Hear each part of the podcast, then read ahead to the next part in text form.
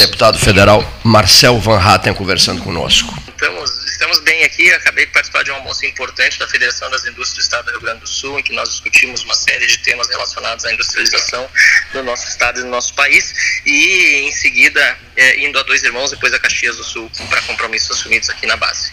Muito bem. Olha aqui, Paulo Gastão Neto, Neif Olavo Gomes Santialã estão aqui. É, é, nós queremos que tu te manifeste sobre a CPI, né? É, a CPI por ti proposta, ela está com quantos votos mesmo, Marcel? Cento favoráveis, né? Tu vais ajeitar o microfone aqui, não? Ela, ela, está com 187, pode ser? 181 assinaturas Sim. no protocolo, mas já passaram de 190 os deputados que a apoiam. 190, hein? Puxa. E, e, o senhor quer saber uma série de, de, de quer esclarecer uma série de, de aspectos, né? Em, rela, em relação ao, tanto ao Tribunal Superior Eleitoral quanto ao Supremo Tribunal Federal. Exatamente. Nós estamos é, preocupados com a escalada de decisões autoritárias é, verificadas no Supremo Tribunal Federal, também no TSE. Nós citamos algumas das é, medidas que foram, ou, ou, ou alguns dos, dos, das consequências né, das decisões tomadas, que foram, por exemplo, censura de parlamentares, censura de empresários, censura de professores, de cidadãos, é, também bloqueios de contas bancárias, é, inobservância do devido processo legal decisões. Então, isso tudo configura, de acordo com a lei de abuso de autoridade, é, crime e nós, portanto, como parlamentares, temos o dever de investigar. E em menos de 48 horas, Cleiton, menos de 48 horas, tivemos mais de é, 180 assinaturas em apoio à CPI. Eu não sei se já houve tão rapidamente tanta gente assinando uma CPI, mas nessa legislatura, com certeza não, porque eu acompanhei esse trabalho da legislatura e foi muito rápido. Boa tarde, Marcel, deputado Paulo Gastal, tudo bem? Tudo bem, boa tarde, Paulo. Não.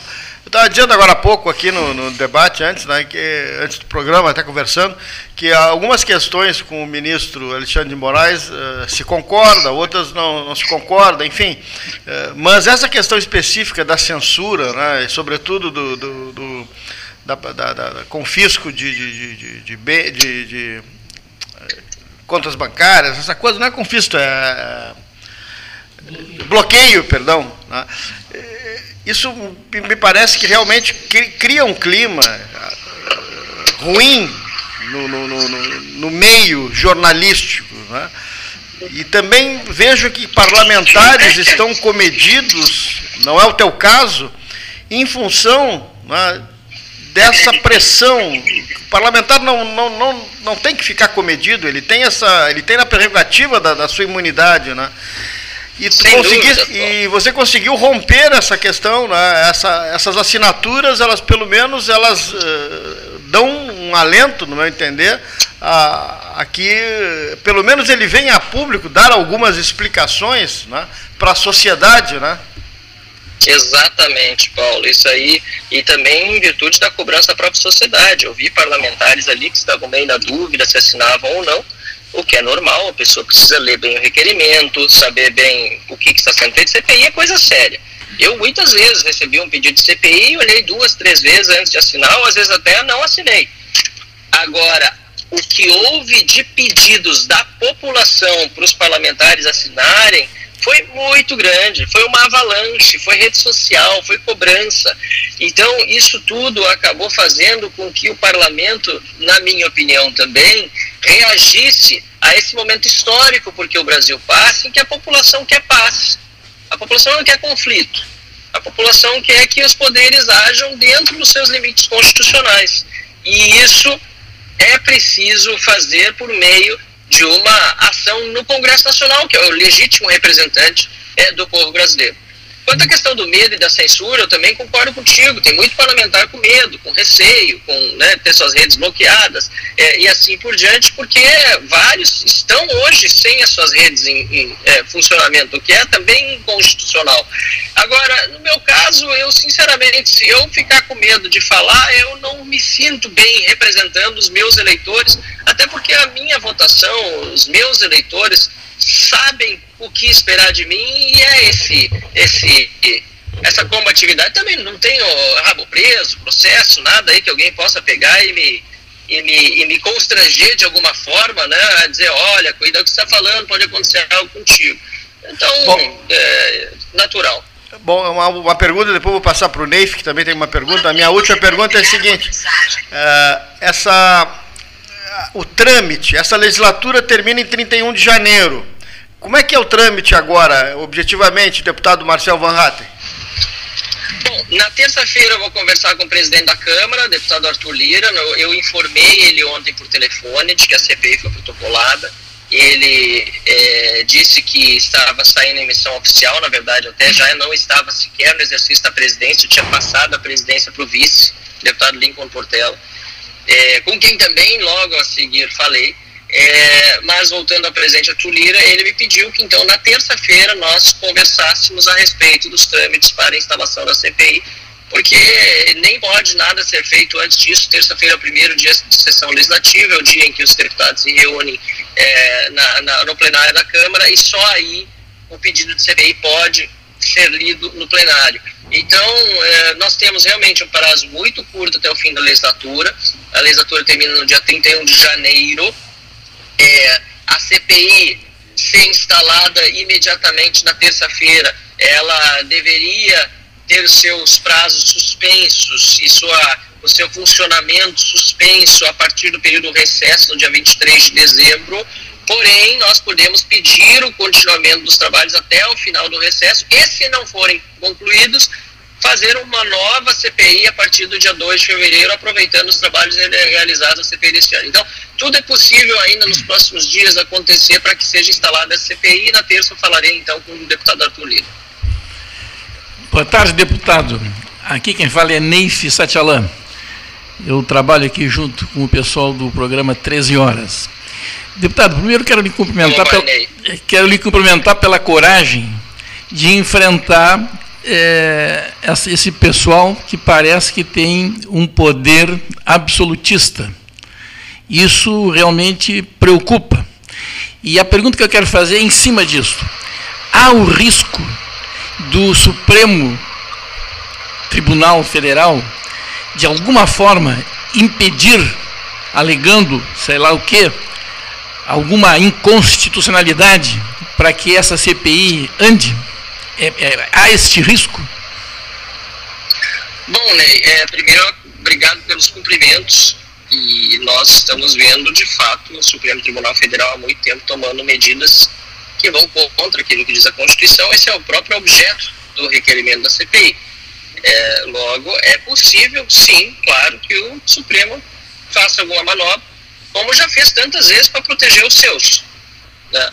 Por exemplo, quando houve a delação premiada, em que se dizia que o amigo do amigo do meu pai era o ministro Supremo Dias Toffoli, o Supremo se reuniu e decidiu por 11 a 0 que ministros do Supremo não podem ser investigados baseados em delação premiada. Vocês lembram disso? Sim, né? sim. Então, então foi o próprio Supremo se protegendo, ou seja, dizendo, olha, todo cidadão pode ser investigado com base em delação premiada, menos se você for ministro supremo. Foi mais ou menos isso que disseram.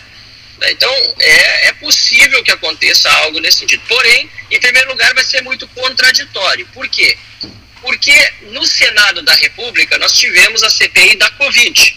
E foi graças ao Supremo que o Senado obrigou-se a ver instalada, Rodrigo Pacheco teve de instalar a CPI da Covid, porque o ministro Barroso disse os cumprimentos formais estão cumpridos, tem o mínimo de assinaturas, tem fato determinado, tem tudo. Portanto, instale-se a CPI. Então, em primeiro lugar, seria contraditório. E, em segundo lugar, se o Supremo assim proceder, fica mais uma vez evidenciado tanto que está passando por cima da Constituição e das prerrogativas parlamentares E neste caso, eu entendo que o parlamento vai ter de dar uma resposta à altura que ainda não dá para saber qual exatamente seria, mas é algo que eu espero não precise vir a acontecer. Então, é, vamos aguardar os próximos passos. Eu, eu quero continuar acreditando nas instituições, na democracia, no parlamento. Eu sou um democrata liberal, sempre defenderei soluções pacíficas de conflitos. Nós estamos vivendo um momento muito tenso e delicado no Brasil e a CPI é uma dessas propostas para resolver de forma tranquila a nossa é, crise institucional presente. É, deputado, essa CPI, ela começa por algum ministro ou ela se estende a ações de vários ministros? Ela é mais genérica nesse momento. Ela, ela apesar de, de, de, citar alguns ministros é, nas, suas, é, nas suas considerações, ela não está tratando exclusivamente de ministro A ou de ministro B. É uma CPI para investigar abusos de autoridade é, lato senso na, é, na, no, nas cortes superiores eleitoral e no Tribunal Federal. Então, é, não há necessidade nesse momento de se é, delimitar a, a ministra A ou B, o mais importante é trazer vítimas de abuso de autoridade, testemunhas, é, colher depoimentos é, de outros envolvidos e mesmo é, documentos que comprovem eventuais abusos de autoridade. Então esse vai ser o foco, até porque, para concluir, diz o jargão, uma CPI sabe-se como começa, não se pode dizer como termina. É, me diga uma coisa, uh, se um ministro desses do Supremo se recusar frente a uma convocação da CPI, existe alguma forma de é, equacionar essa situação? Eu não quero prever esse, esse, esse, esse pior cenário, viu? Eu acho que todos vão colaborar, nós estamos buscando a pacificação. Muito bem. Deputado, eu vou passar para o Cleiton, que é o nosso chefe aqui, a gente respeita o chefe. Um abraço, deputado. Então, Mais uma vez, meus um cumprimentos pela coragem. Obrigado. Tinha que ser um Obrigado. gaúcho, tinha que ser um gaúcho para fazer isso, né? Tamo junto, vamos lá. Um abraço. Obrigado, um abraço grande. Muito bem, prezadíssimo deputado federal Marcel Van Hatten, que frequenta a mesa de debates do 13 há muito tempo, não? uns debatedores nossos. O Marcel era deputado estadual, já frequentava muito a mesa de debates do 13. Eu agradeço e muito, né? eu sei que tu estás com a tua agenda complicadíssima hoje no Rio Grande do Sul, depois da reunião na Fiergs, e votos de um bom trabalho. E quando visitares Pelotas, a turma te espera aqui no Salão Amarelo do Palácio do Comércio.